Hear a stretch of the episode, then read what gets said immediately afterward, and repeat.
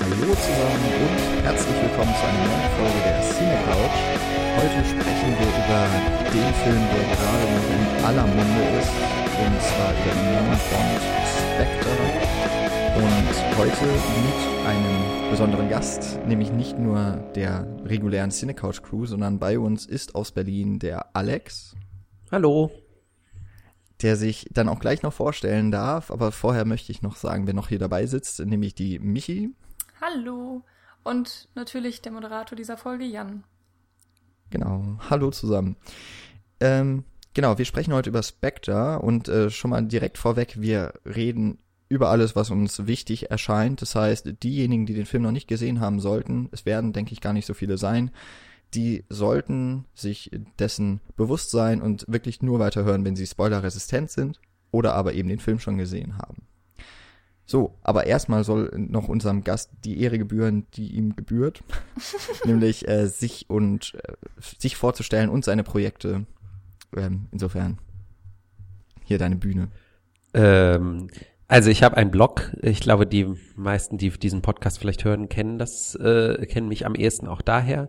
Das Blog heißt Real Virtuality und ähm, mein Versuch, äh, den ich da äh, jetzt so seit insgesamt, glaube ich, inzwischen über sechs Jahren irgendwie schon fahre, ist, dass ich halt über Film immer versuche, so ein kleines bisschen anders zu schreiben. Also ich schreibe keine direkten Kritiken, sondern ich schreibe halt immer so kleine Thesenstücke über Sachen, die mir halt am Film aufgefallen sind. Und äh, das kommt äh, vor allen Dingen daher, dass ich mal als Medienjournalist, äh, Medienjournalist eine Weile gearbeitet habe und äh, deswegen auch Film irgendwie immer so ein bisschen eher so von dieser medienjournalistischen Seite angehe. Genau. genau.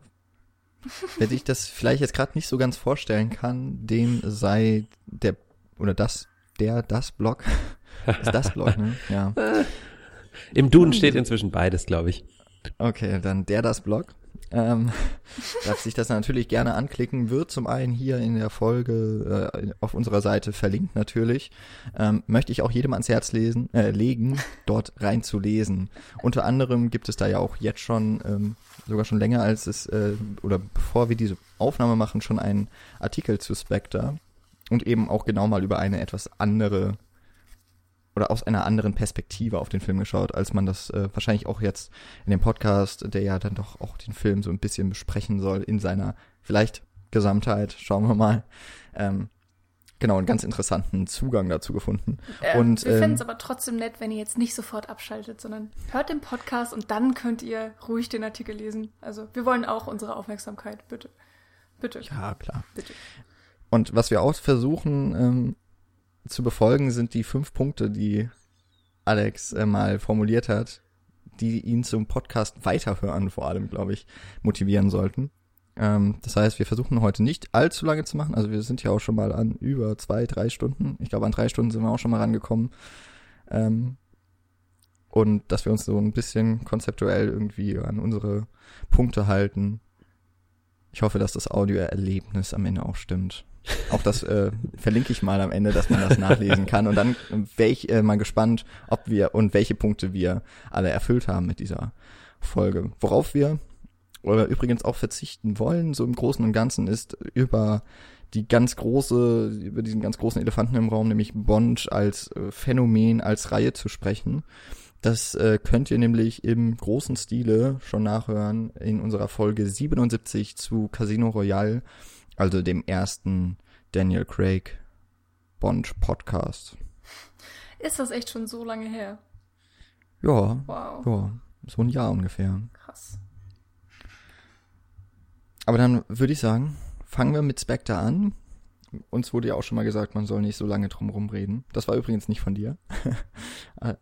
das war mal in unseren Kommentaren. Deswegen versuchen wir doch mal den Film kurz äh, noch inhaltlich zusammenzufassen für die Leute, die nach einer Woche schon vergessen haben, was da passiert ist. Wir haben uns nicht abgesprochen, wer das macht. Mal gucken, wer sich, äh, wer da jetzt in die Bresche springen möchte. Dann mache ich das doch jetzt einfach. Weil ich habe den Film gestern, also am Tag vor der Vorne, äh, Aufnahme auch erst gesehen. Äh, das sollte doch jetzt noch einigermaßen möglich sein. Also natürlich geht es um James Bond. Ähm, in diesem Fall natürlich Daniel Craig. Der Film schließt ungefähr am Ende von Skyfall an. Also nicht komplett, aber es ist, man merkt, es ist nicht sehr viel Zeit vergangen, glaube ich, zwischen den beiden Filmen. Darüber werden wir gleich auch nochmal bestimmt reden. Ähm, Bond äh, ist, wie sagt man das denn, auf Missionen unterwegs, aber nicht im Auftrag von MI5, sondern so ein bisschen eigenständig. Und äh, auf der Suche nach einer Geheimorganisation, weil er von M eine Nachricht hinterlassen bekommen hat. Die ist ja wohlgemerkt in Skyfall verstorben. Und sie gibt ihm sozusagen den Auftrag, nach einem bestimmten Mann zu suchen und eben hinter diese Geheimorganisation zu kommen, die anscheinend ähm, alle Verknüpfungen der bisherigen Bond-Filme auch so ein bisschen darstellt. Und das tut er dann auch mit, ähm, ja, okay, Hilfe von Moneypenny und äh, dem neuen M und Q kann man jetzt nur so halb sagen, weil er ist immer alleine unterwegs, aber sie beschützen ihn so ein bisschen, sie, sie halten es äh, geheim oder sie versuchen es so gut wie möglich geheim zu halten, äh, was für einen Auftrag er denn persönlich erledigt. Und oh, ich weiß gar nicht, wie sehr soll man denn jetzt ins Detail gehen. Er findet Hinweise, er geht den Hinweisen nach, es kommen Action-Szenen. Ähm, das Wichtigste ist eigentlich, irgendwann findet er den Kopf dieser Organisation, nämlich Christoph Walz, dessen Namen ich vergessen habe, Franz Oberhauser. Richtig? Ja. Okay, Entschuldigung. Ähm, Franz Oberhauser mit Hilfe äh, von Madeleine Swan. Mhm. Madeleine Swan, gespielt von Jan, du kannst das besser. Lea Seydoux. Danke. genau, gespielt von Lea Seydoux, äh, die ihm eben auch auf seiner Reise der Hinweise, den Hinweisen der, ähm, hilft. Und es kommt dann immer wieder zwischen äh, zu Situationen zwischen diesen beiden großen Köpfen. Oh Gott, es tut mir so leid. Also der Film ist relativ komplex. Wenn ich das jetzt versuche einfach darzustellen, klingt es sau langweilig. Obwohl so komplex ist es vielleicht doch gar nicht. Mehr braucht man aber auch eigentlich nicht erzählen, oder? Finde ich. Ja. Nee, vielleicht noch kurz, also während Bond durch die Welt reist, was er ja immer tut, hat äh, das heißt, glaube ich, heißt es jetzt MI5 oder MI6? MI5. Der ganze Clou ist, ist, doch, dass der Film damit genau. beginnt, dass MI5 ja. und MI6 zusammengelegt werden. Ah, okay. Deswegen habe ich beides irgendwie im Kopf. Okay. genau, nämlich ja. es ist, ähm, es soll in oder in ähm, England, in der Heimat also von eigentlich ja Bond, soll ein neues Abkommen geschaffen werden, das die Arbeit von Geheimdiensten zusammenführt und quasi so einen großen internationalen Geheimdienst etablieren soll oder eine, ja, genau, so eine zentrale, ähm, ein zentraler Kampf dann gegen den Terrorismus geführt werden soll. Und offensichtlich hat, haben da ein paar Personen, die hinter diesem Plan stecken, eben auch direkt mit dem terroristischen Anschlägen zu tun. Und das alles wird eben einmal an der Heimatfront quasi dann eben in England bekämpft von vor allem M und eben auch von Bond dann im Feld und ja, es verknüpft sich dann irgendwann auch noch. Hm. Das ist ja dann auch ein großer Teil äh, von ich oder einer der Kritikpunkte vor allem von Alex, den er in seinem Artikel an den Film äh, heranträgt und das fand ich auch auf jeden Fall mal ganz interessant, weil darüber hatte ich gar nicht nachgedacht, über diese, oder ich hatte nicht so eine große Gewichtung in diesen Plot mit den Geheimdiensten eigentlich, oder mit der Überwachung, der Totalüberwachung durch den Staat, ähm, hatte ich gar nicht so viel drüber nachgedacht, weil mich, ähm, das kann ich auch gleich mal sagen, ganz andere Sachen an diesem Film noch gestört haben. ähm, ja. Vielleicht wäre das auch ein ganz schöner Start eigentlich, ähm, wenn wir über diese Debatte der Geheimdienste, der Totalüberwachung vielleicht sprechen, ist ja immerhin auch eines oder ist vielleicht sogar das ähm, dann doch präsenteste Thema, das über den Film hinausgeht und äh, vielleicht auch von den Machern dann mal so als ein Kommentar auf die derzeitige politische, äh, brisante Situation gedacht war und wie das vielleicht. Aber haben die das läuft. nicht in, in Skyfall eigentlich genauso schon gemacht? Weil da hattest du doch auch den Bösewicht, der komplette Kontrolle über die Technologie, das Internet hatte, was auch immer. Er war ja der, einer der schlauesten Hacker und konnte genau das für sich nutzen, um alle Leute auszuspionieren, eben auch Bond auszuspionieren, was dann dazu geführt hat, dass er äh, nach Schottland, glaube ich, gefahren ist, in eine Region, wo es kein Internet, mehr oder weniger keinen Strom gibt und so weiter, in diese in diese Hütte eben auf Skyfall oder besser gesagt das Anwesen, damit er der ganzen Technologie entkommt. Das ist doch eigentlich genau die gleiche Kritik. Hm, ob das gleich ist? Also in Skyfall war es ja mehr so diese, äh, was soll man denn sagen? Ja, stimmt, da hat es auch schon mit dieser ganzen technischen Überwachung irgendwie zu tun. Aber das hat mich so ein bisschen an den vierten Die Hard erinnert, äh, wo es dann auch so darum ging, dass diese ganzen Funktionen, die so den Alltag eigentlich erleichtern sollen, eben auch genau gegen die Sicherheit angewandt werden können. Und hier bekommt es ja dann doch eine politische Ebene. Also Captain America, The Winter Soldier hatte das ja auch zum Beispiel äh, als einen Plot, diese große Überwachung. Und äh, in Mission Impossible 3 hat es auch eine Rolle gespielt diesen Sommer. Und dieses Nine-Eyes-Abkommen, wie das ja im Film heißt, mhm. ähm, basiert ja auch tatsächlich auf einem äh, ex tatsächlich existierenden Abkommen, nämlich dem Five Eyes Abkommen, wo auch oh, jetzt lass mich nicht lügen, irgendwie, ich glaube die USA und England und halt einige ehemalige englische Kolonien irgendwie, also Kanada und Australien oder so mit drin sind. Und hm. hier, man sieht, glaube ich, die einzelnen ähm, Länder halt nicht. Man sieht nur irgendwie Südamerika, äh, Quatsch, Südamerika, Südafrika ähm, namentlich. Aber das ist ja sozusagen davon auszugehen, dass es sich dann wahrscheinlich auch um weitere Commonwealth-Staaten oder irgendwie sowas handelt. Ähm, das ist ja irgendwie so das, was, was so im Rahmen von diesem britischen Ding, was ja bei Bond auch immer irgendwie eine Rolle spielt, auch irgendwie Sinn machen würde. Mhm. Genau. Und das Ganze wird natürlich verbunden damit, dass Bond ja äh, bei seiner ersten, ähm, bei seinem ersten Treffen mit Q äh, direkt, äh, ohne dass er äh, vorher darüber aufgeklärt wird, dieses Smart Blood äh, injiziert bekommt, wo er also durch Nanotechnologie quasi einen Sender in seinem Blut hat, mit dem sie ihn auch überall verfolgen können. Also da ist dieses Überwachungsthema halt auch drin. Genau. Ja, das stimmt Dann, schon. Ja. Ja gleichzeitig geht das auch ja schon, was glaube ich in Skyfall besprochen wurde, dass nicht diese dieses 00-Programm eingestellt werden soll oder zumindest auf dem Prüfstand steht, weil es als antiquiert wirkt. Und das habe ich auch immer schon so als Meta-Kommentar irgendwie auf diese äh, die gesamte Bond-Reihe dann doch gedeutet, weil es eben auch dieser ewig uralte Actionheld ist, der sich im äh, aber auch modernen Kino irgendwie zu positionieren versucht. Wobei ich glaube, das ist auch, war jetzt auch beim letzten Mission Impossible wieder Thema, ich glaube auch schon im vierten, dass diese alte Riege von diesen äh, Spionen im Feld äh, doch irgendwie kritisch beäugt wird, immer dann eben auch mit dem Rückblick auf äh, ja, reale politische, wirtschaftliche, militärische Entwicklungen wie Drohneneinsätze oder sowas oder eben Hacking und wie man damit dann umzugehen versucht, auch im modernen Blockbuster-Kino, was mal mehr, mal weniger gut gelingt. Also bei Mission Impossible 5 fand ich, war es eigentlich ziemlich gut hm. so reingebracht, auch wenn ich mich jetzt nicht mehr an alle Einzelheiten Ja, sie erfinden dann halt solche absurden ähm, äh, äh, quasi Eselsbrücken, indem sie dann einfach halt sagen so, ja, die wir bringen natürlich suchen wir eigentlich Daten, aber das machen wir halt nicht zu Hause vom ähm, Rechner aus, sondern die sind halt auf einem USB-Stick und sie sind halt nur da und der ist dann halt irgendwie äh, in einem Geheimfach, wo man halt hintauchen muss und sowas. Also meistens sicher genau. sein muss. Ja, genau. Genau. Äh, was du angesprochen hattest, Jan, dass äh, das 00-Programm eingestellt werden soll, weil es antiquiert ist, da musste ich tatsächlich auch so ein bisschen an Minority Report denken, weil ja versucht wird, durch die Technologie, durch die Überwachung, den, ähm, das Verbrechen zu verhindern, bevor es ja eigentlich schon passiert ist.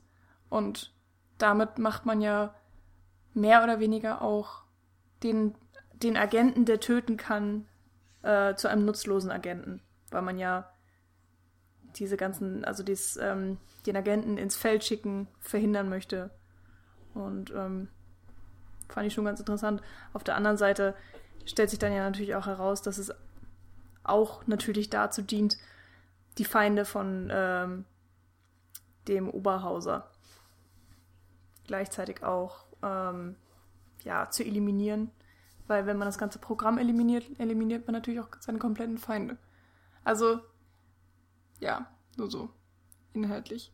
Ich, ich weiß einfach nicht, wie viel ich, wie viel Tiefe wirklich in diesem Ganzen steckt, also der politischen Kritik weil klar, es gibt da so kleine Anhaltspunkte für, aber ich finde, der Film hat das insgesamt nicht genug ausgespielt. Also die Oder? zentrale Kritik von meinem Artikel ist ja, dass ähm, tatsächlich äh, genau, äh, also ah, Bond findet ja im Endeffekt raus, dass es halt äh, diese Geheimorganisation Spectre gibt und dass äh, Oberhauser beziehungsweise halt Blofeld, äh, das ist ja quasi so ein bisschen die Origin Story für Blofeld, dieser Film, so wie Casino Royale die Origin Story für Bond war. Ähm, dass der halt dahinter steckt und der, dass der halt das alles gesteuert hat, dass C oder Max, also dieser äh, von Andrew Scott gespielte äh, ähm, Geheimdienstfunktionär, dass er eigentlich auch nur ein äh, Strohmann halt von äh, Oberhauser ist und so weiter. Und mich hat daran halt gestört, dass es halt das, dass das eigentlich genau das aushebelt, was halt die tatsächliche Bedrohung ist äh, in unserer realen Welt. Meinetwegen kann man ja ein Statement dafür machen, dass wir sozusagen äh, altgediente Helden noch brauchen, so. Aber ich finde es halt ein bisschen albern äh, zu sagen, ja, wir brauchen aber auch so altgediente Bösewichte, ähm, damit wir sozusagen dem Bösen ein Gesicht geben können. Und das kann man dann ja auch einfach quasi verhaften und hinter Gitter stecken. Denn das eigentliche Problem der Überwachung sind dann natürlich eben nicht irgendwelche einzelnen Verrückten, die Geheimorganisationen leiten, sondern es ist die Tatsache, dass es halt die Staaten machen in gerne mal äh, großzügiger Umgehung demokratischer Grundprinzipien und das ist so ein bisschen das, was mich daran gestört hat. Das, äh, das ist aber natürlich ein Teil der kompletten Tendenz des Films, der ja irgendwie auf, auf warum auch immer äh, versucht, das Rad der Zeit einfach zurückzudrehen. Also ähm, genau eigentlich dieses, dass man mit Casino Royale dachte, man hat so einen neuen Bond kennengelernt, der irgendwie äh, der für unsere Zeit wieder neu angepasst ist und wo dieses ganze absurde und eher so ein bisschen witzige ähm, vielleicht auch aus heutiger Sicht ja äh, äh, Superschurken-Ding aus aus aus den alten Bond-Filmen äh, eben äh, so ein bisschen abgelegt hat. Und jetzt äh, wird es ja ist ja fast schon reaktionär, dass sie jetzt sagen so, naja, und jetzt schaffen wir halt wieder Geheimorganisationen und wir schaffen wieder äh, Oberbösewichte, die eigentlich nur existieren, weil sie halt einen privaten Rachefeldzug gegen Bond fahren und sowas. Und das hat mich an dem Film schon echt extrem genervt, muss ich ganz ehrlich sagen. Du hast ja Okay. jetzt, du hast ja jetzt auf jeden Fall sehr viele Punkte angebracht, die wir, finde ich, besprechen sollten. Mal gucken, wie wir die in eine, Rolle, äh, in eine Reihenfolge irgendwie bringen können. Also äh, dabei war jetzt zum einen mal der Bösewicht, ähm, die, also Blofeld, der, da bin ich jetzt als äh, nicht sehr Bond, also zumindest nicht in der historischen Phase so jetzt, also die, die ersten Bonds kenne ich fast gar nicht, äh, Dr. No, aber ansonsten eigentlich nichts von dem, was vor Pierce Brosnan kam. In meinem jungen Alter natürlich geschuldet. Ähm, das heißt, mit Blofeld verbinde ich nicht viel. Als dann die Katze kam, habe ich gedacht, okay, das ist, ist irgendwie schon so ein. Oh, äh, Moment. Hat mich an irgendwas erinnert. Jetzt, jetzt muss ich mal nachfragen. Also Blofeld ist ein Charakter, der auch schon mal in irgendeinem der anderen 23 Bond-Filme drin Genau. vorkam? Blofeld ist ein Charakter, der in mehreren Bond-Filmen ähm, schon mitka äh, vorkam und der auch schon von verschiedenen Schauspielern gespielt wurde. Der, der mir spontan einfällt, ist Klaus-Maria Brandauer. Aber es gibt, glaube ich, mehrere Schauspieler, die ihn gespielt haben. Und wenn du Dr. Evil kennst aus den Austin Powers-Filmen, dann weißt du quasi, worauf, also der ist quasi die direkte Parodie von Blofeld. Ah, okay. Ja, das wusste ich tatsächlich nicht. Also ich bin da ähnlich wie Jan, habe sehr. Und es ist interessant. Es würde mich äh, tatsächlich auch interessieren, wie viele von den Kinozuschauern das auch wissen. Ähm, Ja, wie, wie wichtig das überhaupt Ahnung. ist. Das, das ist ja auch noch so eine andere Sache, die dann nämlich auch noch, also äh, ich führe mal gerade noch so die Liste der Sachen, die ich gerne besprechen würde und dann schauen wir mal, ob wir das zeitlich hinbekommen. Ähm, dann wäre so das nächste Ding diese Geheimorganisation, die es, soweit ich wusste jetzt oder äh, mich zurückerinnern kann, ich habe äh, Quantum Trost noch nicht gesehen, aber da ist es wohl schon wieder so ein bisschen mit drin gewesen, dass es so eine Organisation gibt, die so ganz viele böse Menschen irgendwie verbindet. Und da war, glaube ich, auch schon so die Brücke zu Casino Royale relativ stark. Also ich muss sagen, ich habe Quantum Trost zweimal gesehen und ich weiß eigentlich immer noch nicht genau, worum es in dem Film geht. Der ist so merkwürdig. Ich verstehe ihn einfach nicht. Dann führe ich gerade einfach weiter. ich habe ihn, wie gesagt, nicht gesehen. Dann ähm, wäre so das nächste. Eigentlich war Daniel Craig ja so ein richtiger Neuanfang, eben auch mit Casino Royale. Und dann habe ich Skyfall noch gesehen. Da gab es dann schon diese ganzen Anspielungen irgendwie an die alten Bonds. Aber auf der anderen Seite wurde dann nochmal neu versucht, eine, dem Bond eben so eine persönliche, eine, eine Hintergrundgeschichte zu widmen. Ähm, das wird ja versucht, Inspector irgendwie weiterzuführen. Aber gleichzeitig versucht er noch alle vier bisherigen Craig-Filme zusammenzubringen unter einen Hut. Und dann eben, also was darauf quasi aufbaut, wäre dann diese ganzen Anspielungen, die Bond-Tropes, wie ich sie nennen würde, ähm, wie die irgendwie noch wieder mehr Einzug erhalten. Und Bond irgendwie dann doch wieder mehr zu diesem, dieser Art von Held wird, die er vielleicht in den, ja, vielleicht sogar noch mit Pierce Brosnan so ein bisschen war, eben dann doch der Actionheld mit Stil. Wobei Pierce Brosnan war noch over the top, würde ich sagen. Der, eben dem Geschmack der Zeit so ein bisschen auch geschuldet. So, wie bringt man das jetzt am besten in Ordnung? ich fände mal ganz interessant, Spectre ähm, kurz so, weil ich glaube, das hat man recht schnell abgehandelt. Spectre ist jetzt der Name des Films, war mir vorher kein Begriff, ähm, ist aber wohl auch eine Organisation, die es schon immer mal wieder in Bond-Filmen und Geschichten gab, also auch in den Büchern. Genau. Bin ich nicht ganz irre. Ähm, die auch immer schon eben ja, die Welt ins, Un ins Unheil oder in ihre Richtung irgendwie zwängen wollte. Insofern ja eine ziemlich starke Verwur äh, Verwurzelung in der in der ganzen Bond-Geschichte. Und ich würde mich nicht darauf festlegen, aber ich glaube ursprünglich ist es auch äh, so ein Akronym. Also so ähnlich wie bei Agents of Shield oder sowas. Also das heißt Spectre, die Buchstaben stehen auch für irgendwas. Also so richtig, richtig klassisch albern Spionageblödsinn. Ja, Das, und was ich, äh, also, ja. Äh, Nur ganz kurz, also ich weiß nicht, ob es tatsächlich so ist. Ich habe aber mit meinem, also ich habe einen, einen Engländer bei mir im Haus und er hat gesagt, dass Spectre ein tatsächliches Wort ist und es heißt so etwas ähnliches wie Geist. Ja, Gespenst heißt es, genau. Ja.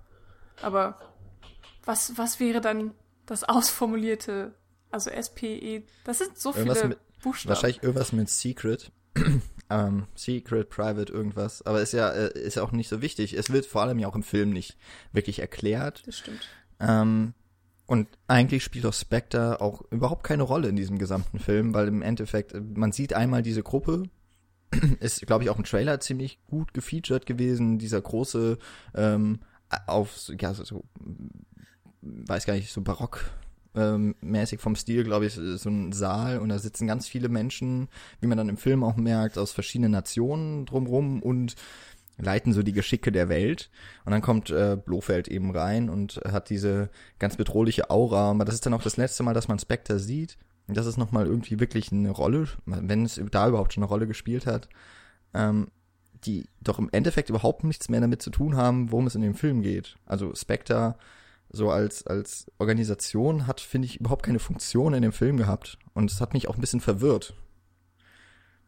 Weil le letztendlich war es ja dann, oder läuft ja dieser Film darauf hinaus, dass Blofeld und Bond eine gemeinsame Vergangenheit haben Hm. und deswegen dann am Ende auch noch so eine ganz klassische äh, ja, Gefahrensituation mit Damsel in Distress inklusive ähm, inszeniert wird, um Bond zu demütigen, was auch immer, damit er sich aber als Held wieder beweisen kann. Und, und da hat dann eben im Endeffekt ja die, die Organisation überhaupt nichts mehr mit zu tun. Genau, aber mich hat das bei Skyfall schon gestört. Also ich, ähm, ich habe auch nicht alle Bond-Filme gesehen, ähm, viele gar nicht und ähm, manche schon sehr lange her. Aber ich mochte an Bond immer diese Tatsache, dass er, es war manchmal gab es eine Kontinuität zwischen den Filmen. Es gab auch Charaktere, die mehrfach aufgetaucht sind, also jetzt mal auch von M und Moneypenny abgesehen. Ähm, aber äh, trotzdem hatte man immer das Gefühl, dass diese Figur eigentlich so aus dem Nichts entstanden ist.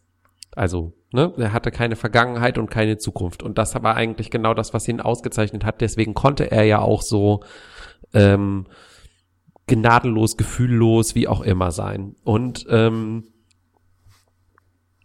und das fand ich bei Skyfall schon schon blöd, dass dass man den Film, dass man den diese P- Figur plötzlich so psychologisiert und dass man ihm jetzt sozusagen auch noch so einen lang vergessenen Adoptivbruder irgendwie andichtet. Das ist wirklich so und das halt alles so so nach im Nachhinein, wo man nicht den Eindruck hat, dass da hat sich ähm, vorher mal jemand drüber Gedanken gemacht, sondern Ja. man guckt einfach immer, man baut sozusagen so immer noch so, man macht so Anbauten an die Figur und deswegen wirkt das äh, für mich total gekünstelt und auch völlig überflüssig, weil ich eben genau das immer interessant fand, dass Bond halt ähm, ähnlich übrigens auch wie Ethan Hunt oder so eine andere Figur halt eigentlich keine Psyche hat. Also oder wie Hannibal Lecter oder irgendwie sowas, wo, wo diese merkwürdige Tendenz, dass man allen Leuten irgendwie eine Kindheit geben muss und ein Trauma geben muss und sowas. Ähm, ja, also und das wird, das, das setzt sich hier halt fort. Aber du hast natürlich auch recht, es ist, äh, es spielt keine so große Rolle. Und Spectre steht übrigens für Special Executive for Counterintelligence, Terrorism, Revenge and Extortion. Ist ja immer gut, wenn man auch schon gleich im Namen sagt, was man so macht. Oh, das ist so ungefähr das Schlimmste, was man sich hätte aussuchen. Aber okay, ja, egal. Spectre, meinetwegen. Ähm, ja, aber ich, ich gebe dir recht, Alex. Also, äh, ich habe da total, ähm, noch gar nicht so wirklich drüber nachgedacht, ob Bond für mich jetzt eine Psychologie oder Kindheit oder was auch immer haben muss oder nicht. Aber ich meine, der Zuschauer findet sich ja auch damit ab, dass es äh, Craig ist jetzt mittlerweile der, der was, der sechste Bond-Darsteller? Wie viel hatten wir vorher? Weiß das einer? Müsste ich mal jetzt schnell googeln wahrscheinlich. Oder Sean Connery, äh, Tim, äh, George Lazenby, Roger Moore, Timothy Dalton und Pierce Brosnan. Wie viel also waren das ist jetzt? Der sechste, ne? Ja. Ja, fünf. Ja. ja. Ähm, und er, er ist halt der sechste Darsteller. Das, und wie gesagt, das ist eine Reihe, die über die Jahrzehnte geht und irgendwie findet sich der Zuschauer ja auch damit ab, dass es immer die gleiche Figur ist. Also annähernd gleich und immer ein anderer Darsteller und ähm, ja, braucht man dann wirklich so eine Psychologie. Auch im, im allerletzten Film dann von Daniel Craig äh, gebe ich dir eigentlich vollkommen recht. Das wirkte auch für mich äh, unnötig und vor allen Dingen gekünstelt. Ich fand auch, dass einfach ganz viele Szenen nicht in den Film reingepasst haben.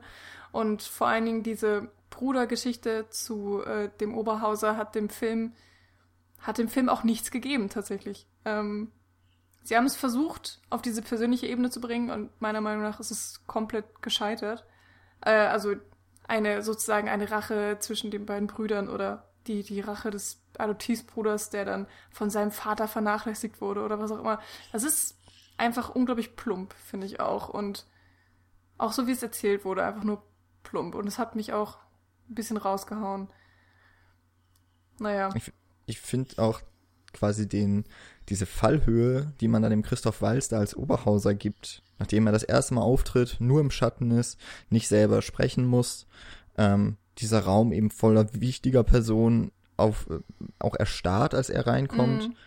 Und dann dieses Enigmatische irgendwie direkt am Anfang hat, das geht dann komplett verloren, weil ich glaube, das nächste Mal, wenn man ihn sieht, ist es dann in dieser komischen äh, Basis, die er sich geschaffen hat, wo er dann wirklich so ein, äh, dem, was ich mir als alte Bond-Bösewicht-Manier vorstelle, ähm, seinen tollen Plan erklärt und dann noch Bond mal wieder foltert, mh, was ja auch alte Tradition ist, aber hier auch irgendwie so seltsam verpackt wurde und ich finde eben auch von Christoph Walz ähm, nicht so wahnsinnig gut äh, rübergebracht wurde, weil ich nicht fand, dass er mit seinem mit seiner Art, Bösewichte darzustellen, da gut gepasst hat. Mhm. Also gerade dann eben diese Folterszene mit den verschiedenen Nadeln, die Bond da äh, irgendwo reingejagt werden, wo eben auch die Motivation irgendwie gefehlt hat, warum das jetzt passiert. Wäre das jetzt einfach der böse ja, ähm, Oberboss, der, ähm, noch kurz zu Ende, ähm, der eben wirklich einfach nur wahnsinnig ist, verrückt ist und die Weltherrschaft will, dann ist das noch irgendwie okay. Ja, weil, weil, wenn sich das gesamte, wenn der gesamte Film sich irgendwie so aufbaut, aber in der Form, wie sich dann Oberhauser, der sich dann noch als Blofeld outet, ähm, wie, wie das da gemacht wurde, das hat einfach überhaupt nicht ineinander greifen wollen für mich. Ja, das stimmt. Und ich hatte die ganze Zeit das Gefühl, dass, äh, dass es versucht wurde, einen ähnlichen Bösewicht zu kreieren wie in ähm, Inglourious Bastards, also der, der Hans Lander. Äh, und dass eben auch Christoph Waltz ähnlich gespielt hat. Also dieses, ähm, dass er eben zwischendurch auch übertrieben grinst, obwohl es keinen Grund dafür gibt und dass er auch so diese, weiß ich nicht, Freude hat äh, aufgrund seiner Überlegenheit seines Opfers gegenüber und so weiter. Ähm, aber ja, ich finde auch, also so wie du es eben auch beschrieben hast, Jan, er gibt es kein stimmiges Bild. Ähm, ich habe auch das Gefühl gehabt, je mehr er geredet hat im Film oder im Verlaufe des Films, desto, desto uninteressanter wurde er auch für mich. Also ich hatte auch nie das Gefühl, dass er jetzt wirklich der große Bösewicht ist, für den er dargestellt wurde. Und ähm, es wurde am Anfang des Films ein Riesenmysterium um eben Oberhauser gebildet. Und ähm, eben auch mit dem Schatten und so weiter. Das war alles super interessant und für mich wurde dieses, diese, diese Seifenblase sozusagen um ihn drumherum, dieses Mysterium immer mehr zerstört, je mehr man dann im Film über ihn gelernt hat. Und ähm, eigentlich sollte es ja andersrum sein, dass man im Verlauf des Films den Bösewicht mehr oder weniger näher kennenlernt oder eben auch seine Taten mitverfolgt und dadurch mehr und mehr Respekt vor dem Bösewicht bekommt, weil ja auch der Held im Film äh, immer mehr zu kämpfen hat gegen diesen Bösewicht und äh, sein allerletztes und sein Bestes geben muss, um ihn am Ende des Films überwältigen zu können. Und ich hatte einfach nicht das, das Gefühl, dass es hier im Inspector so gelaufen ist, sondern ja, dass sie sich immer auf demselben Level bewegt haben, nur Oberhauser hatte halt mehr Männer, die hinter ihm standen und mehr Leute, die er kontrollieren konnte und Richtig, und am Ende fällt ihm nichts Besseres ein, als äh, einer meiner Lieblings-Nerv-Dinge äh, äh, ähm, Dinge aus solchen Filmen, nämlich, dass er äh, entkommt und die Zeit, die ihm, die, ähm, die er hat, bis äh, Bond ihn wiedergefunden hat, nutzt er, um ein komplettes Gebäude äh, irgendwie mit Sprengstoff zu versehen und sich dann ähm, in eine Ecke zu stellen und da zu warten, bis der Held ihn findet, um ihm dann irgendwie vor eine aussichtslose Situation zu stellen. Ah, Gut. Wie, das magst du nicht, Alex? seit ähm, seit äh, The Dark Knight ähm, macht ja eigentlich irgendwie, ist das irgendwie so das neue Ding geworden für Bösewichter. Immer so dieses, haha, jetzt bist du hier, aber ich habe alles schon vorher geplant und äh, und tschüss, so. Und jetzt musst du dich mhm. entscheiden äh, zwischen A und B. Ähm, das hat, mhm. ähm, das ist aber ja auch in Skyfall schon der Fall gewesen, muss man ja ganz ehrlich sagen. Die Figur von Javier Bardem da äh, die aber trotzdem irgendwie einigermaßen fand ich auch bedrohlicher war als jetzt hier äh, äh, Blofeld, ähm, hat das ja auch schon gemacht. Also so ähm, den diesen Puppen, äh, diesen Puppenspieler zu zu zu mimen quasi, der alle ja. Fäden in der Hand hält. Also ich fand Christoph Walz mit eine der schwächsten Sachen an dem Film und ich, ich ärgere mich auch manchmal so richtig darüber, dass der Mann zwei Oscars hat. Obwohl er wirklich oh, seit seinem ersten Oscar nicht unbedingt gezeigt hat, dass er eine große Bandbreite an äh, irgendwie Schauspiel in sich hat. Ja, äh, man hat auch das Gefühl, er wird immer wieder für die gleiche Rolle gebucht. Ähm, außer vielleicht Carnage, ich bin mir nicht ganz sicher. Aber ja, es ist schwierig. Ich bin, bin auch nicht begeistert von Christoph Waltz in diesem Film. Dann ähm, vielleicht nochmal so auf auch ein bisschen diese Bond Origin Story ähm, zu gehen, weil es wird ja im Grunde nochmal weitergeführt, was mit Skyfall angefangen wurde. Ähm, nämlich Bond irgendwie noch mehr für das, was er irgendwie ist, also als diese, eben der Agent mit der, mit der Lizenz zu töten, mehr zu charakterisieren, noch mehr Tiefe zu geben. Ähm, jetzt führt es ja so weit, dass die Fragen nicht mehr nur gestellt werden, für wen machst du das eigentlich? Das war ja, glaube ich, so vor allem in Skyfall diese ja fast schon mütterliche Beziehung zur alten M. Ähm, und jetzt äh, eben in Gestalt dann von, äh, wie heißt sie jetzt wieder? Madeline Swan ist dann ja eher, also, warum machst du das denn überhaupt noch? Also hast du nicht schon mal überlegt, ob das nicht, ob du vielleicht was anderes tun könntest?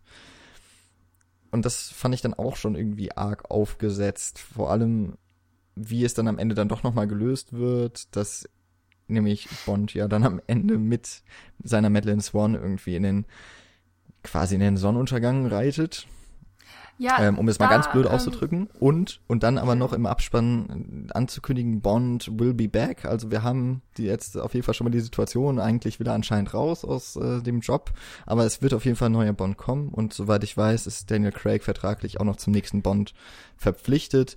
Äh, ich würde jetzt mal davon ausgehen, dass Lea Seydoux am Anfang des nächsten Bond stirbt und deswegen wird er zurück in den Dienst beordert oder er wird sich dann auf einen Rachefeldzug begeben. Oh.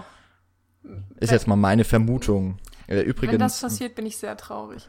Übrigens, äh, wenn man sich überhaupt wundert, warum der Film so wirr ist und so seltsames Pacing hat, wie ich fand, dann hängt das bestimmt auch damit zusammen, dass neben dem Credit, den ja Ian Fleming immer bekommt für die Figuren, die er sich ausgedacht hat, noch sechs weitere Autoren an dem äh, 140-minütigen Film saßen. Ja, und das sind nur die, die übrig geblieben sind, ne? Also. Ja, beziehungsweise das sind halt die, die so an vorderster Stelle oder die so ähm, arm dran sind und genannt zu werden. also das muss halt ein richtiges Chaos auch gewesen sein. Da muss auch ähm, von Sony selbst irgendwie Druck gemacht worden sein. Also und also da hat halt vieles nicht gestimmt und das merkt man dann auch, finde ich, spätestens so ab spätestens ab der zweiten Hälfte, weil Mhm. viele Fäden, es sind einfach viel zu viele Fäden aufgemacht worden, wie zum Beispiel eben auch, dass Spectre dann überhaupt keine Rolle mehr spielt. Ich kann mir nicht vorstellen, dass äh, man sowas einbaut und es dann komplett fallen lässt, einfach so. Also sie haben sich, glaube ich, einfach total übernommen mit diesem Film. Mhm. Und äh, ja, jetzt hat man halt am Ende noch so das äh, gerade noch äh, an den wichtigsten Stellen zusammengekleistert, damit der Film nicht auseinanderfällt von seiner Handlung.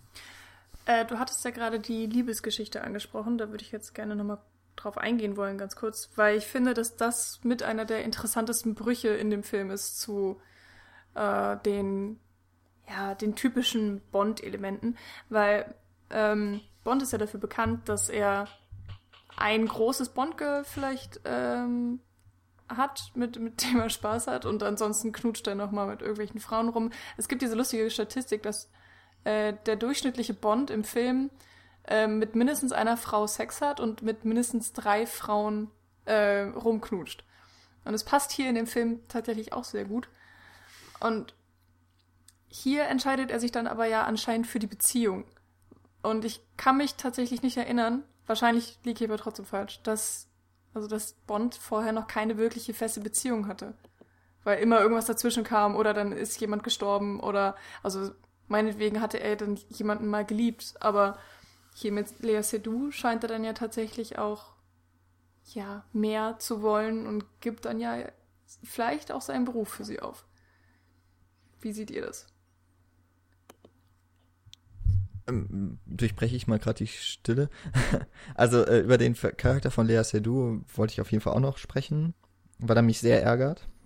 Ähm, Ja, mir geht's jetzt erstmal nur so um diese genau. Beziehungsdarstellung. Ähm, soweit ich weiß, gab es in Casino Royale Eva Green. Ähm, Ja. Für die äh, so im Nachhinein, ich glaube, sie wird auch noch mal in der Opening, äh, in der Title Sequence wird sie auch gezeigt, dieses äh, Bild, wie sie runterstürzt ähm, am Ende von dem ersten äh, Craig Bond. Und ich glaube, das war, da hatte es sich so angedeutet, dass äh, er sich überlegen könnte, sesshaft zu werden. Ja, er hat seine Liebe gefunden und äh, sie wird ihm aber genommen. Und so, und ich glaube, das wird ja auch direkt nochmal angesprochen von Oberhauser. Ja. Und der so im Grunde alle bisherigen äh, Bond-Filme nochmal zusammenfasst, damit äh, jeder Zuschauer merkt, okay, die, diese Organisation steckt hinter allem. ähm, ja, also ich, ich habe es eben jetzt auch erstmal so gelesen, aber ich kann mir halt nicht vorstellen, dass das äh, gut weiterlaufen wird. Also ich meine, vielleicht orientiert man sich da auch wieder ein bisschen an den Bourne-Film, also zumindest der Trilogie die, äh, mit Matt Damon. Ähm, da hat man das ja auch mit Franka Potente, so eine Figur, die quasi andeutet, er könnte sich auch, äh, er könnte auch sesshaft werden, aber auch sie stirbt dann ja direkt am Anfang vom zweiten Teil. Ey, wir spoilern hier übrigens alle Agentenfilme der letzten 10, 20 Jahre, aber das ist jetzt egal. Ähm, ich glaube ja, dass gerade die Bourne-Filme auch ein ganz, ganz großer, äh, eine ganz große Inspiration für die neue Ausrichtung von James Bond war. Damals dann 2000, wann kam der erste? 2006 mit Daniel Craig oder so. Und so ähnlich, deswegen eben auch meine Waage, aber ich glaube, glaub, ich bin da schon gar nicht mal so auf dem falschen Dampfer zu sagen, die Lea Seydoux, der Charakter, der wird, wenn er nochmal auftaucht, wird er nicht lange äh, für die Bond-Zuschauer dann vorkommen im nächsten Teil. Ja, die Befürchtung habe ich auch. Ja, und tatsächlich ist auch die, finde ich, das Gespräch, was ähm, äh, Madeleine Swan und James Bond hier in ähm, Spectre haben, natürlich auch irgendwie fast schon ein Echo von dem Gespräch, was James Bond und Vesper Lind in äh, Casino Royale haben, weil sie da zu, also da sitzt er ihr gegenüber im Zug und äh, und sie fängt auch schon plötzlich an, so seine perfekte Fassade mit wenigen Worten irgendwie so zu durchbrechen und äh, ihn so zu lesen und sowas. Und und und hier ist es ja auch so, dass sie dann direkt so äh, in Frage stellt, warum er das eigentlich macht, warum er sich so verhält, wie er sich verhält. Und ähm, damit knackt sie ihn ja irgendwie dann und äh, naja, damit knacken sie sich sozusagen gegenseitig. Denn obwohl sie ja 20 Minuten vorher noch gesagt hat, dass sie auf keinen Fall mit ihm schlafen wird, nur weil sie irgendwie ihre Daddy-Issues äh, ähm, verarbeiten will, macht sie es dann ja doch. Ja, was sagt uns Denn wir wissen das ja alle, wenn Frauen Nein sagen, meinen sie eigentlich Ja. Stimmt, das haben wir gleich doppelt in dem Film. Wenn wir nämlich noch kurz auf die Bond Girls eingehen wollen, dann haben wir ja Monica Bellucci noch dabei ähm, für großzügig geschätzte fünf Minuten Screentime. Ja, das war auch eine Ähm, sehr merkwürdige Szene. sehr, sehr verschenkt, würde ich sagen. Also Monica Bellucci war ja vor allem oder galt ja so in den 90ern und Anfang 2000er Jahre als, als so der Inbegriff der mediterranen Schönheit im Film. Und äh, würde ich jetzt auch sagen, hat sie nicht viel von verloren. Ähm, sie ist äh, bisher, finde ich, würde ich noch sagen, sehr würdevoll auch gealtert und ist ja, glaube ich, mit Abstand dann auch die älteste, äh, das älteste Bond-Girl, das es bisher wahrscheinlich gab. Genau. Dazu gab es dann ja auch so ein Interview, glaube ich, mit Daniel Craig, bei dem er sagt, ja, ähm, die ist jetzt ungefähr so, also äh, auf die Frage, wie das, äh, was das jetzt für Bond ist, dass er jetzt auf alte Frauen oder sowas steht. Und sie ist halt dann tatsächlich mal die Frau, die im Alter von Bond wäre und nicht wie alle anderen irgendwie 20, 30 Jahre jünger. genau. Ja, ich finde es auch echt gesagt. Also ich finde, es ist einfach eine sinnlose, eine fiese Diskussion. Also die, ähm, ich habe da tatsächlich auch mit Kollegen drüber geredet, zu so ist sie nicht zu alt für ein Bond-Girl? Und keine Ahnung, was soll's, meine Güte. Aber ich, also ich bin tatsächlich auch ein bisschen froh, dass sie sich das mal getraut haben, tatsächlich. Und es- ab, genauso absurd finde ich, dass sie sofort eine Kontroverse damit ähm, eröffnet haben. Es macht eigentlich keinen Sinn in unserer heutigen Gesellschaft. Oder, oder genau, weil es unsere heutige Gesellschaft ist, macht Sinn. Ich bin mir noch nicht ganz sicher. Also, also im Grunde haben wir es dann ja so, dass wir in diesem Film zwei Bond-Girls haben, um, um jetzt noch die Diskussion auf die Lea Seydoux-Figur auf jeden Fall noch auszuweiten, die mit dem üblichen Klischees so ein bisschen zu brechen versucht. Also bei Monica Bellucci eben dadurch, dass man einfach mal ähm, eben nicht die 20-jährige ähm, Bikini-Schönheit wählt, ähm, sondern eben mal eine Frau in äh, etwas fortgeschrittenerem Alter. Ich, ich hoffe, das ist jetzt äh, am nett, äh, noch nett ausgedrückt. Ähm, Also im gleichen Alter wie Bond, ja. Genau, ja. Und äh, dann hat man eben Lea Seydoux und versucht daraus so eine bisschen eine, eine taffe, ähm, so ein Konterpart noch irgendwie, oder Konterpart ist glaube ich falsch, so, ähm, aber fast auf Augenhöhe noch eine Partnerin für ihn zu finden. Ein passendes Gegenstück? Ja, also passendes Gegenstück sind, finde ich, ähm, auch alle anderen Bond-Girls, die halt gerettet werden müssen, weil es passt dann ja eine Frau, die gerettet werden muss und der Mann, der patent genug ist, um das zu tun. Ähm, und hier versucht man ja jetzt aber die Madeleine Swan irgendwie so aufzubauen. Das ist die Frau, die kann selber anpacken. Ja, es gibt diese Szene im Zug, das ist äh, ja fast unmittelbar dann vor dieser Dinner-Szene, in der sie ihn dann so demaskiert, wo, in, wo sie eben die Pistole sehr ähm, geübt irgendwie in die Hand nimmt und auseinanderlegt. Obwohl sie ja offensichtlich auch 10, 20 Jahre, äh, na, so alt ist sie ja wahrscheinlich gar nicht, aber so 10 Jahre keine Waffe mehr in der Hand gehalten hat, wenn man ihr glauben darf. Aber sie kann halt auch damit umgehen, wenn dann dieser Handlanger von Blofeld auftritt, ähm, Dave Bautista, der aus irgendeinem Grund jetzt auch immer eine, eine Filmkarriere zu starten scheint, dann darf sie ja auch mitkämpfen. Aus irgendeinem Grund auch immer, weil er großartig war in Guardians of the Galaxy. Ja, stimmt. Ja, da, war, da hat er alles, was er kann, gezeigt. Er hatte sogar Schauspielunterricht dafür. Also, er legt sich schon ins Zeug. Also ich muss auch sagen, der hat mich jetzt nicht gestört. Ich, ich er sagt ja auch kein mich- Wort. Doch, er Ja, sagt ein Wort. Das bescheuertste im ganzen Film. Weiß ich jetzt nicht mehr. Oder fandet ihr also, das lustig? Ich hab, weiß nicht, was er genau gesagt hat. Shit. Also, äh, ja, ähm, sie haben ja da diese Kampfszene und er wird dann mit diesem einen Seil aus dem Zug nach hinten gezogen und diese eine Millisekunde, es ist wie, wie im Comic, wenn die Comicfigur verstanden hat, dass sie nach unten fällt, erst dann fällt die Comicfigur nach unten.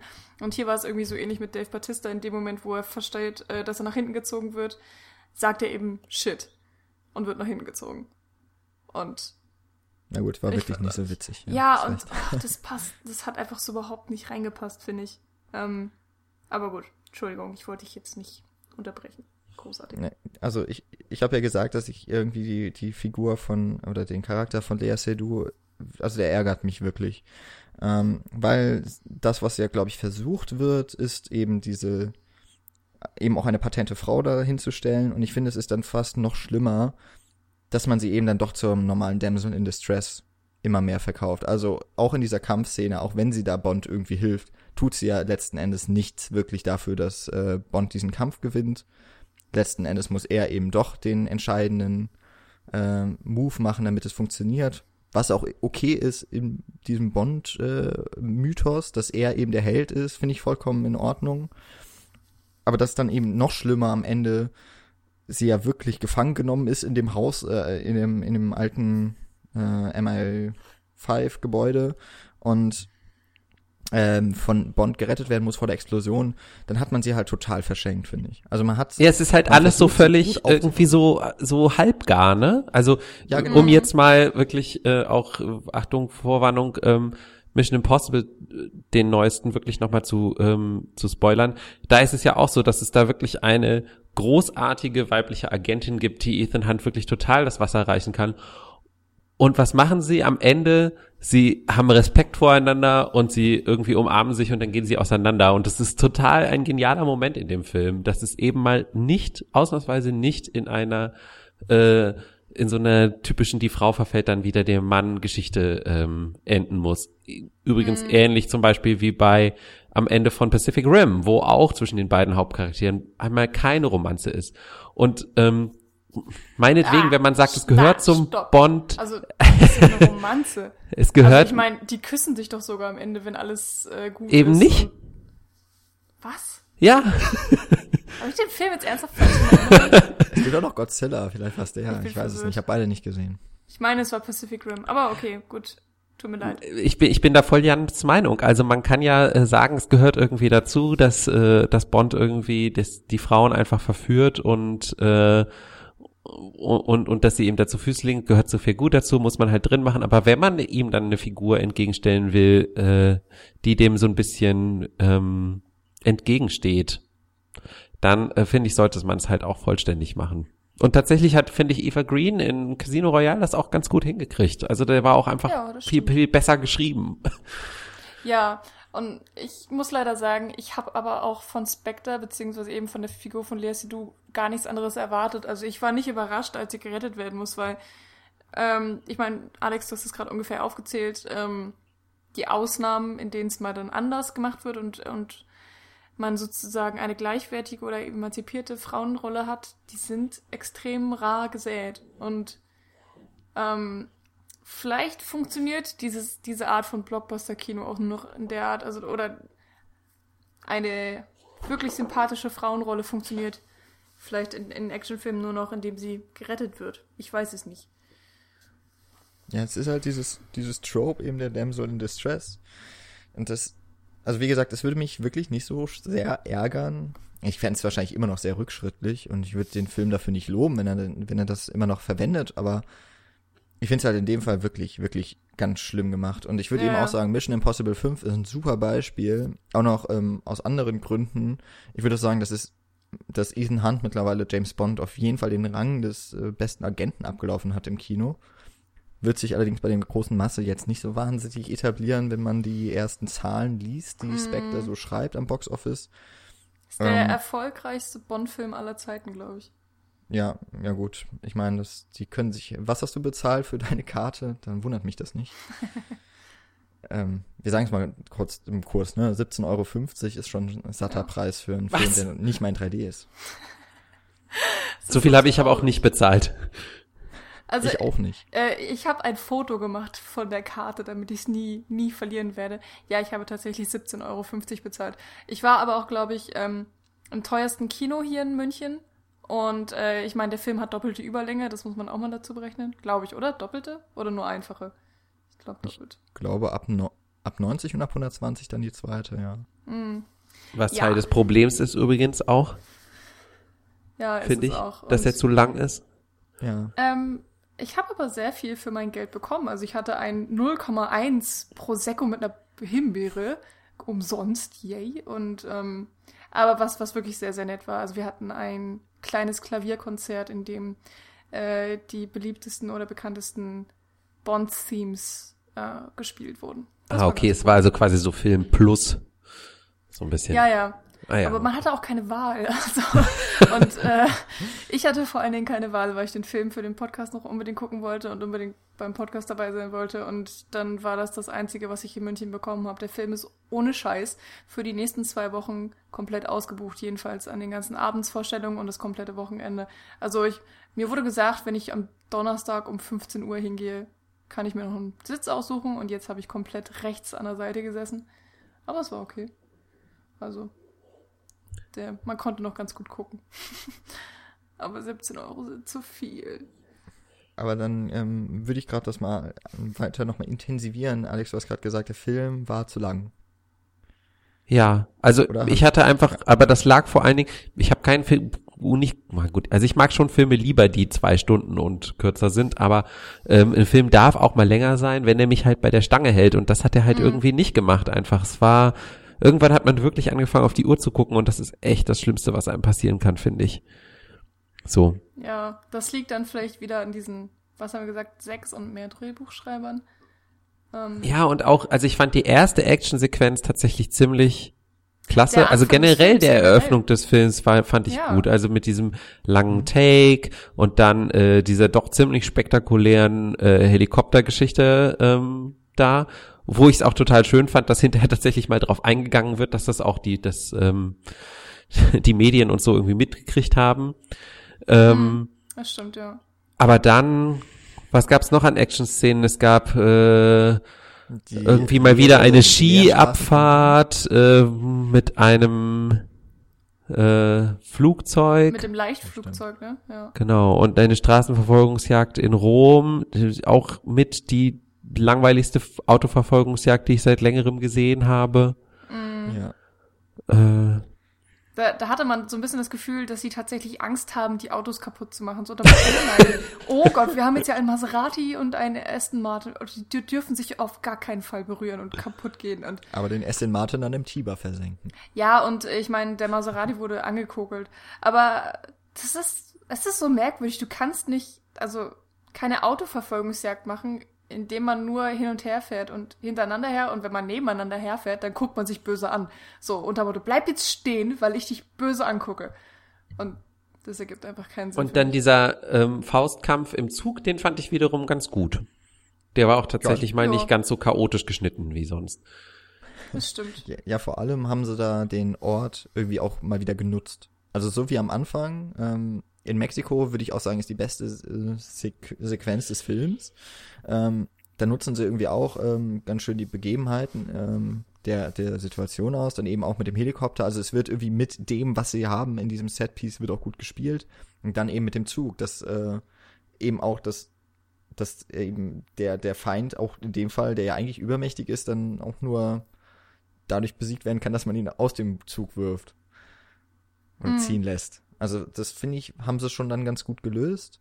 Bei der Verfolgungsjagd, mh, ich habe mir die auch hier nochmal äh, extra aufgeschrieben, ähm, so auch unter der Frage, was der Film eigentlich so sein will nach außen. Also ähm, so ein Actionfilm ist es irgendwie nicht mehr, weil ich finde, dafür hat es zu wenig zu gute Action. Ja. Thriller passt irgendwie auch nicht, weil, äh, oder nicht komplett, weil dazu irgendwie diese gesamte Story zu lückenhaft, zu porös ist. Und Drama ist es dann wiederum auch nicht, weil die Charaktere nicht gut genug geschrieben sind. Ja, sie sind nicht gut genug geschrieben, aber ich habe auch trotzdem das Gefühl, da war schon der Schwerpunkt. Also vor allen Dingen auch, was wir schon erwähnt hatten mit dieser blöden Brudergeschichte und äh, äh, der Bond, der für die Liebe vielleicht seinen Job aufgibt und so weiter und so fort. Aber bei dieser Verfolgungsjagd ist mir nämlich so aufgefallen, das ist, es ist ja, äh, ich glaube, so der erste, ähm, der, die erste Einstellung dann, äh, wenn er in, wenn Bond äh, in Rom reinfährt mit seinem äh, Aston Martin, mit diesen blauen Scheinwerfern, ist ja alles so orange und man hat wieder diesen orange-blau Kontrast. Den gibt's ja auch, äh, finde ich, seit The Dark Knight viel zu häufig in den Blockbustern. Ähm, sieht aber natürlich nach wie vor wunderbar aus, weil äh, Komplementärfarben und so. Ähm, und das hat mich halt so ein bisschen dann doch dran erinnert, wie mit den Lichtern in Skyfall beispielsweise in diesem gläsernen Hochhaus gespielt wurden, wurde. Ähm, dass es einfach erstmal schön ästhetisch aufbereitet wurde. Aber dann wird das eben mit einer Action-Szene verbunden und die ist halt nicht spannend. Da passiert nicht viel und auch der Witz, dass dann Bond äh, telefoniert mit Moneypenny und äh, mal kurz auflegen muss oder mal kurz on hold schaltet und man auch sieht, wie sie sich einen Kaffee zubereitet, das, das funktioniert halt auch nicht, weil die Situation, die kann halt nicht ins Lächerliche gezogen werden, wenn, wenn sie nicht bedrohlich wirkt. Also wenn sie sowieso schon so banal und doof wirkt. Ja. Und dann versucht man sich noch darüber lustig zu machen. Äh, schwierig, würde ich sagen. Ja, das stimmt. Aber du hast trotzdem was erwähnt, finde ich, was man dann bei aller, wir haben jetzt wirklich nur auf den Film eingehakt von Anfang an. Das stimmt. Ähm, Sam Mendes arbeitet ja schon immer mit den schönsten Kameramännern einfach auch zusammen, muss man sagen. Also ähm, ganz zu Anfang mit oh, jetzt habe ich natürlich seinen Namen vergessen. Seine ersten beiden Filme hat er ja mit dem Kameramann gemacht, der dann auch gestorben ist und dann noch posthum äh, einen Oscar bekommen hat, glaube ich. Dann hat er mit Roger Deakins gearbeitet, zum Beispiel bei Skyfall und Skyfall war nun wirklich ein wunder wunderschöner Film, muss man sagen. Ich habe auch meine Probleme mit dem Film so als äh, von der Story her, aber deine Bilder sind wirklich toll und das setzt sich hier finde ich auch fort. Also Sam Mendes schießt für mein Dafürhalten mit die schönsten Close-ups, die es im Kino gibt irgendwie. Und äh, dazu kommt dann noch, äh, was mir auch wieder sehr positiv aufgefallen ist, die Musik von Thomas Newman, ähm, der ja so symphonische Klänge und so ethnische Klänge irgendwie immer Mhm. ziemlich gut miteinander verquirlt. Und äh, das heißt, äh, wenigstens auf diesen beiden Ebenen hat sich der Film wirklich absolut nichts vorzuwerfen. Das muss man auch mal sagen. Ach so, Ja. heute von heute mal ist der Kameramann, der Ah. jetzt diesen Film gemacht hat, ein Das, was Holländer. du vorhin noch so schön erwähnt hattest. Ja. Genau. ja, Ähm, also würde ich auch, also da würde ich ich auch find auch- zustimmen. Aber Äh, genau, so, ja. visuell ist der Film echt schön. Ähm, nur ganz kurz, äh, ich fand auch das äh, Location Scouting hat, also war genial gemacht. Also man fliegt ja wie gewohnt so um, um den halben Erdball mit Bond oder ist eigentlich auf fast jedem Kontinent unterwegs. Und ich hatte wirklich das Gefühl, dass sie immer versucht haben, so die schönsten Locations auch rauszusuchen. Und ich meine, das ist natürlich dann auch eine sehr gute Hilfe für den Kameramann, wenn er eine schöne Location hat und dann auch noch genug Zeit hat, die richtig schön darzustellen. Ich finde, das hat in dem Film eigentlich in fast jedem Shot ähm, extrem gut funktioniert. also äh, stimme ich auch zu, vor allem auch bei der Kameraarbeit, wobei ich sagen würde, auch da, ähm, ich, da kann ich jetzt nochmal den Bogen schlagen zu Mission Impossible. Das ist ja im Moment Robert Ilswit, glaube ich, der äh, die letzten beiden, ähm, zumindest aber Mission Impossible 4, ähm, die Kamera übernommen hat. Und äh, super, der dann eher so die Panoramen und so weiter, nicht so sehr die Close-Ups vielleicht ähm, veredelt. Ähm, aber die sehen halt würde ich jetzt mal sagen, der, das ist auf dem gleichen oder auf einem ähnlichen Niveau, auch beim Location Scouting, da nehmen sich die Filme ja nicht mehr viel. Aber wo ich jetzt gerne auch äh, so den Vergleich zwischen diesen beiden Agenten-Actionfilmen ziehen würde, ist bei dem Team, das eben um die, um den Spion sich noch ähm, um die Lorbeeren bemüht und äh, für den Frieden auf Erden so, sorgt. Und da war ich halt auch wahnsinnig enttäuscht.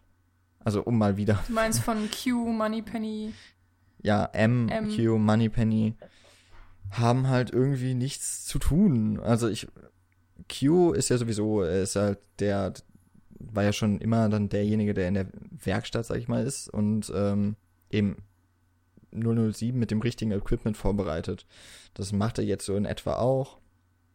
Aber, aber auch irgendwie sehr wenig. Dann das meiste auch wieder Willen, wie den Aston Martin zum Beispiel mitnehmen. Und ähm, Moneypenny wird einmal angerufen, will ihm helfen, darf aber nicht, weil M dagegen ist. Also sie werden ja auch durch diese, dadurch, dass ja selbst der MI5 abgehört wird, können sie auch nicht mit Bond kommunizieren. Und Und das ist besonders tragisch, weil Naomi Harris so eine coole Frau ist, einfach auch, finde ich. ja, und ich es wurde ja, auch. und in Skyfall wurde es ja eigentlich auch so aufgebaut, dass es jetzt, also sie haben am Anfang ja den gemeinsamen Einsatz gehabt und jetzt will sie gerne helfen, aber hat irgendwie nichts zu tun. Q kommt äh, doch noch, äh, ist das Österreich oder wo auch immer, Ja. wo dann, ähm, wo eben auch diese Skiabfahrt kommt, ähm, ist dann da, hat kurzen Moment, dass er da irgendwie mit dem Hacken irgendwas anfängt und am Ende natürlich, dass er ähm, verhindert, dass dieses äh, System dann, äh, die, äh, das bei dem Abkommen dann verifiziert oder oder wie nennt man das? auf jeden Fall durchgebracht wurde, dass er das irgendwie verhindern kann. Aber das kommt dann, äh, finde ich, reichlich spät. Und gerade bei Mission Impossible 5 hatten wir dann auch die Szene, ähm, ich habe jetzt leider den Namen vergessen, aber eben die, die weibliche Agentin bekommt auch einen eigenen Kampf irgendwie mit so ihrem im Film gut aufgebauten Widersacher, mhm. wo sie eben auch alleine ist und äh, damit fertig wird. Und ich finde, so ein Äquivalent fehlt dann jetzt bei Bond. Am Ende ist er ja auch derjenige, der den Hubschrauber mit einer Pistole vom Himmel holt. Und dann ja, eben noch. Und sie steuert das Auto immerhin. Äh, das, das Boot. Ja, aber äh, da kann ich gerade, oder ich würde gerade erstmal kurz hören, wie ihr das seht mit den Teams, ob das überhaupt stört oder ob ein Bond-Film das auch nicht unbedingt braucht. Also man, ich finde, man hat total gemerkt, dass irgendwo mal irgendein Studio Executive gesagt hat, so, ah, das brauchen wir aber auch. Äh, und ähm, dann haben sie es halt so halbherzig reingeschrieben, wie halt den Rest auch. finde ich. Hm. Also, ähm, am Ende von Skyfall, ne, hast du ja schon gesagt, Jan, wurden die Figuren eingeführt. Und ich hatte dann auch, ich habe mich schon total darauf gefreut, muss ich sagen. Deswegen habe ich mir Spectre überhaupt auch angesehen, weil ich das Gefühl hatte, ähm, in dem Film kann einiges sehr Gutes verbaut werden und, und es kann ein toller Film werden. Der, den Trailer fand ich ganz interessant. Und ich habe einfach das Gefühl, dass sie da die Möglichkeiten nicht genutzt haben, die sie, also, die sie angepriesen haben weshalb ich auch enttäuscht bin von dem Film. Und ich, ich gebe dir recht, das Team ist relativ nutzlos. Ähm, keiner von den Figuren kriegt auch wirklich so eine tolle Szene. Sie kriegen halt alle so ein paar Lacher, die echt nicht erwähnenswert sind eigentlich. Und am traurigsten finde ich es eigentlich auch, wie, äh, wie Ralph Fiennes oder auch M eigentlich nicht gut wegkommt im Film, beziehungsweise ja, er ist halt so ein kleiner kleiner Schatten von Bond, aber er ist ja sein Boss tatsächlich. Und es kommt überhaupt nicht rüber. Und das Einzige, was er richtig macht oder was er gut gemacht hat, ist äh, Bond so ein bisschen zu unterstützen. Und dann am Ende eben Max eigentlich festzunehmen und dann aber doch aus Versehen irgendwie umzubringen, aber eigentlich ist Max auch selbst schuld. Und das war auch irgendwie so eine Szene, die ich nicht verstanden habe. Und ja, meine, ich habe das Gefühl, man hätte einfach so viel draus machen können. Es ist so viel Potenzial da. Nichts ist richtig passiert, leider. Dann bringe ich mal gerade noch eine Analogie rein, die mir beim Filme gucken, äh, beim, beim Filme gucken, beim Schauen von diesem einen Film so aufgefallen ist. Bond hat mich sehr an die Videospielfigur Nathan Drake erinnert. Ich weiß jetzt nicht, ob äh, ihr, ihr Uncharted kennt oder vielleicht selber gespielt habt, diese PlayStation-Reihe. Nein. Ich okay. habe dir dabei zugeguckt. ähm, dann nur mal so ganz kurz, äh, direkt am Anfang gibt es, äh, fällt hier dieses eine Gebäude dann zusammen, nachdem äh, Bond auf, auf diese Bösewichte geschossen in hat in Mexiko. Da muss er sich auch, da fällt auch irgendwie der Boden unter seinem äh, Gebäude auseinander und äh, er muss sich da so festhalten und landet auf einem Sofa und sowas, also auch also nochmal so Comic-Geschichten, aber ähm, das hat mich irgendwie sehr stark an diese Art des Spieles, also Uncharted ist so ein bisschen wie Tomb Raider, äh, wer es nicht kennt, also so ein Action-Adventure, bei dem man viel rumspringt und viel rumschießt. Und auch da gibt es so eine, es gibt da mehrere weibliche ähm, Nebenfiguren, Love Interests, die auch immer mal wieder sowas zu tun haben, wie beispielsweise dann das Auto zu fahren, während man als Spieler dann als Nathan Drake schießen muss oder so. Und genauso ist es dann ja auch am Ende von dem, äh, von Spectre, dass ähm, die Lea Seydoux ja noch unter, mit ihm auf der Themse unterwegs ist in dem Boot und dann übernimmt sie mal das Steuer, während Bond schießt. Und dann und ähm, und dann übernimmt er wieder das Steuer, nachdem er das äh, den Helikopter ähm, abgeschossen hat. Also auch so ganz latenter Sexismus irgendwie, dass äh, sie ist halt gut genug, das während er schießt zu machen, aber dann ans Ufer fahren das, das bekommt er dann doch selber ganz gut hin. Also fand ich auch so ein bisschen schade. Also auch so in diesen Kleinigkeiten irgendwie wird viel nochmal falsch gemacht bei der Rolle. Von Sedu dann. Ja, aber also insgesamt, woran liegt das denn? Also ist der Fokus einfach falsch? Versucht man in dem Film zu sehr Bond äh, zu charakterisieren und das dann eben anhand der ganzen Nebenfiguren und dadurch kriegen die Nebenfiguren zu viel Platz? Oder ist es doch noch was anderes? Ich glaube, der Fehler war, dass man so vieles am Anfang andeutet im, im ersten Akt und dann es nicht einlösen kann, weil zu viele Ideen einfach drin vorkommen. Also ich, ich habe es ja gesagt, also ich finde halt, dass Spectre die Organisation verschenkt ist. Dafür hat man dann Oberhauser irgendwie versucht mit dieser ähm, Geschichte ähm, Adoptivsohn und sowas oder Bruder, Stiefbruder, wie auch immer, das reinzubringen.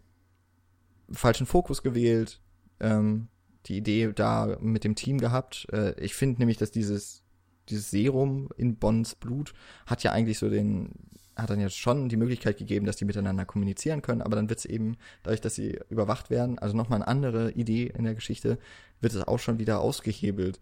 Also sie haben auch noch, sie haben nicht nur zu viele Ideen, sie haben auch noch Ideen, die sich gegenseitig ausschließen. Und das versuchen sie alles innerhalb des Films hier reinzuhauen. Und das ist dann eben genauso wie zu viele Köche oder hier eben Drehbuchautoren den Brei verderben, hat es das auch mit den Ideen getan. Aber es scheint ja nicht viel ähm, zu schaden, dann doch im Großen, weil ja der Film ein Riesenerfolg ist. Ähm, und es auf jeden Fall den nächsten Bond geben wird. Ich, es würde mich jetzt nicht wundern, wenn Spectre auch dann tatsächlich der erfolgreichste Bond-Teil wird. Also mit über einem Milliarden Dollar Einspielergebnis. Und am Ende werden die Leute dann eben doch sagen, sie haben alles richtig gemacht. Und es ist halt, ist halt so im Filmgeschäft, ne? Mm, die traurige Wahrheit. Wenn, wenn man Geld kriegt, funktioniert der Film anscheinend. Richtig. Ähm, hat man jetzt, glaube ich, gemerkt, wir sind alle nicht wahnsinnig angetan von Spectre. ähm, ich finde es deswegen vor allen Dingen so schade, weil so viele interessante Menschen eigentlich daran mitgearbeitet haben, allen voran Sam Mendes, den ich nach wie vor für einen großartigen Regisseur mhm. halte.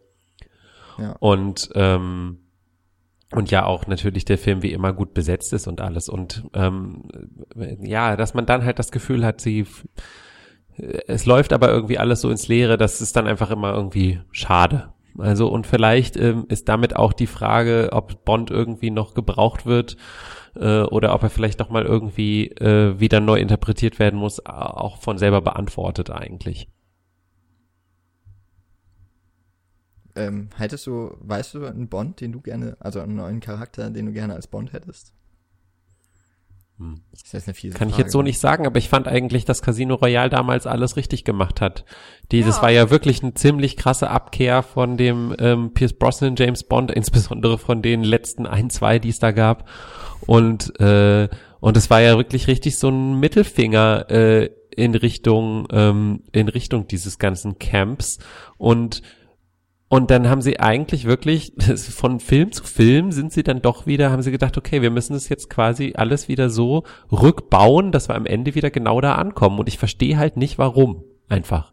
Warum macht, warum macht man halt nicht einfach weiter? Das ist doch genau das Interessante an dieser Figur, dass sie halt verschiedene Formen annehmen kann innerhalb dieses sehr äh, äh, spärlichen ähm, äh, Rezepts von Eigenschaften, die sie eigentlich hat. Und gerade dadurch, dass man ihr äh, eine Hintergrundgeschichte gibt und sie so psychologisiert und alle diese Sachen, damit, das ist so, im Englischen sagt man to paint oneself into a corner. Ich weiß nicht, was man dazu im Deutschen, gibt es ein deutsches Idiom für? Dass man sich irgendwie, hä? Das, nee, dass du halt, wenn du, wenn du anfängst, einen Raum zu streichen, also ah. den Boden zu streichen und du und du irgendwie so lange streichst und ah. dann irgendwann feststellst, dass du halt an der falschen Seite des Raums angefangen hast und dann in, in der Ecke stehst und dann kannst du halt nicht weiter, weil vor dir ist die Farbe und hinter dir ist die Wand. Und, ja, ist, und, und ist genauso ist das halt äh, eigentlich. In, in die Ecke manövrieren? Oder so, ja, genau. Also das heißt, du limitierst dich selber damit immer weiter und, ähm, und, und kannst halt eigentlich daraus dann nicht wieder freibrechen, ohne die Figur wieder neu zu erfinden. Und das ist eigentlich schade. So, das ist so mein Fazit zu dem Ganzen. Ich, ja, ich kann mich da größtenteils auf jeden Fall anschließen. Also ich weiß auch jetzt wirklich nicht, wie sie, ich denke mal, Bond wird noch einmal von Daniel Craig gespielt. Der scheint ja auch müde geworden zu sein, was man so von den Interviews irgendwie mitbekommt. Ich glaube, er sagt es auch relativ offen schon, dass er eigentlich gerne was anderes wieder machen würde keine Ahnung, vielleicht die Millennium-Reihe dann mit äh, David Fincher weiter und dann die nächste, an sich dann das nächste Franchise irgendwie stürzen. ich hatte eigentlich, ich habe so gedacht, es war sehr viel Meta so auf diese Art und Weise wie Daniel Craig oder also so ein bisschen Meta-Kritik oder sowas war da mit drin. Ähm, ja, eigentlich hat Daniel Craig nicht mehr so wahnsinnig Bock auf Bond. Also überlegen wir mal, wie wir ihn als Bond irgendwie auch wieder, wie man da so die Klammer schließen kann. Aber wir haben so dafür dann immer noch zu viel Neues aufgemacht. Als dass das jetzt irgendwie in einem nächsten Film ihm noch so einen würdigen Abschied irgendwie geben können. Aber ich bestimmt, ich bin eigentlich auch überrascht, dass die äh, Art und Weise äh, von Casino Royale nicht so wirklich weitergeführt wurde. Ähm, bin jetzt nicht der größte Fan von dem Film, weil ich finde Pokern zugucken ziemlich langweilig. Ähm, und irgendwie verbinde ich den Film sehr stark damit. Ich mochte halt gerade die Tatsache, dass es so eine kleine Geschichte war eigentlich. Mm, Ja, stimmt. ja, ich, es hatte sehr viele coole Elemente. Auch der Bösewicht, der irgendwie nicht der Oberbösewicht ist, und sondern auch nur eine arme Sau. Ähm, Genau. wäre, ja, wäre etwas gewesen, was man vielleicht mehr hätte weiter spinnen können. Aber ich meine, da, darüber kann man jetzt sowieso ewig lang philosophieren, was wir nicht machen wollen. Ähm, weiß jetzt nicht, ob ich äh, Michi dir auch noch ähm, Raum geben soll, darf, für ein Fazit.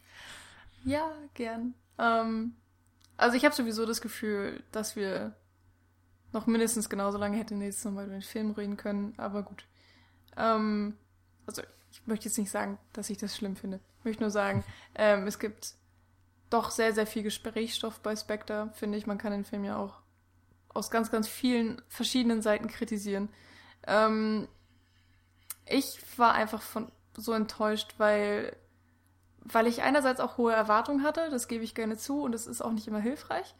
Ähm, und andererseits fand ich wirklich, dass die erste halbe Stunde so viel versprochen hat und man dann eigentlich nur enttäuscht wird, weil alles, was weitergeführt wird, auf einmal belanglos wird. Also ich finde, das beste Beispiel ist die Szene, in dem Bond mit diesen Nadeln traktiert wird und ähm, Oberhauser erzählt, was daraufhin passieren wird. Äh, und es hat aber absolut keine Konsequenzen. Also auch zum Beispiel, dass er angeblich dann keine Menschen mehr erkennen kann. Ähm, darauf wird nie wieder eingegangen. Und hätte man es vernünftig ausgespielt, wäre das eine extrem interessante Sache in diesem Film vielleicht geworden. Ähm, etwas auch, was ich vorher in dem, äh, in dem, ja, also rein inhaltlich noch nie gehört hatte oder gesehen hatte in einem Film. Und das ist, glaube ich, so diese große Enttäuschung, die ich mit dem Film verbinde. Er hätte so vieles machen können und hat alle seine Chancen eigentlich verspielt. Ähm, ja, und ich finde es nicht so toll, dass ich so viel Geld für diesen blöden Film jetzt ausgegeben habe. Ich weiß auch nicht, warum der so unfassbar erfolgreich ist, ehrlich gesagt, weil er ist ja noch nicht mal ein guter Actionfilm, wenn man mal ehrlich ist.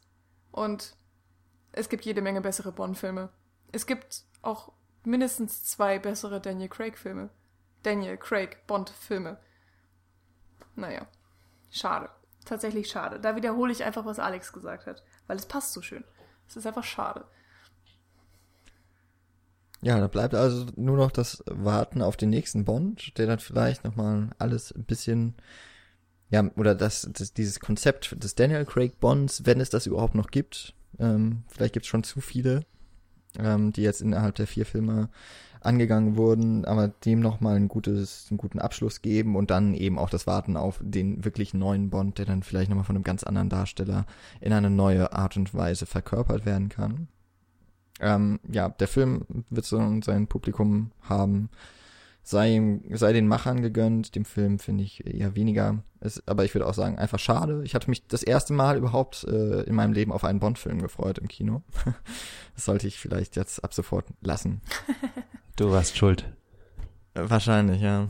Und irgendwie mal vorher, keine Ahnung, das Popcorn beim letzten Kinobesuch nicht leer gegessen und dann bekommt man sowas als nächstes.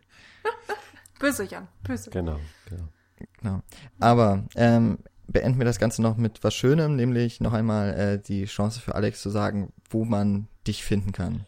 Ich habe einen Blog, das heißt Real Virtuality unter realvirtuality.info und ich bin ähm, auf Letterboxd und auf Twitter als @alexmatzkeit.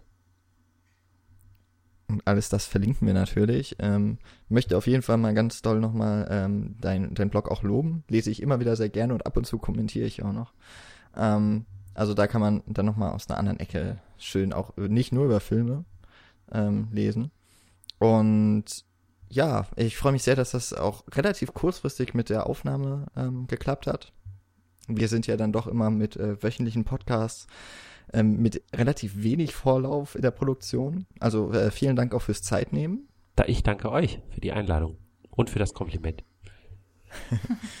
und äh, ja, dann würde ich sagen, ihr lest bei Alex ein bisschen, ihr könnt aber gerne auch noch bei uns ein bisschen verweilen auf äh, cinecouch.net oder von dort ausgehend eben über Facebook, Twitter, Letterboxd, die verschiedenen Profile oder eben auch über iTunes uns nochmal ähm, anzuklicken, uns zu äh, bewerten bei iTunes oder auch zu kommentieren, kleinere Kritiken zu schreiben oder was auch immer euch auch einfällt. Und äh, ihr habt gehört, Michi musste ziemlich viel Geld ausgeben, damit sie den Podcast heute machen konnte. Und ähm, nicht nur Michi, sondern uns allen könnt ihr da helfen, äh, das ein bisschen zu kompensieren, wenn ihr entweder über unsere Seite bei Amazon einkaufen geht oder uns beflattert äh, mit Mikrospenden. Da sind wir immer offen für und äh, freuen uns da über jedes, äh, ja, über jede kleine Spende. Wir freuen uns aber auch über jeden Kommentar, jedes Like, jeden Follower und so weiter. Ja, dann würde ich sagen, äh, für diese Woche sind wir fertig. Ähm, würden uns aber freuen, auch noch auf jeden Fall von euren Erfahrungen zu und mit Spectre und dem Daniel Craig Bond, was euch auch da einfallen mag, ähm, zu kommunizieren. Ähm, ja, wir erwarten eure Kommentare. Und ich würde mich also erst noch einmal am Ende bedanken für Michi und für Alex, dass ihr euch Zeit genommen habt. Und äh, zumindest zwei von uns könntet ihr auf jeden Fall nächste Woche wieder hören. Dann in der neuen Folge. Also dann von meiner Seite aus äh, Tschüss und viel Spaß im Kino, vielleicht auch in anderen Filmen. ja, vielleicht besser. Tschüss. Tschüss, bis bald.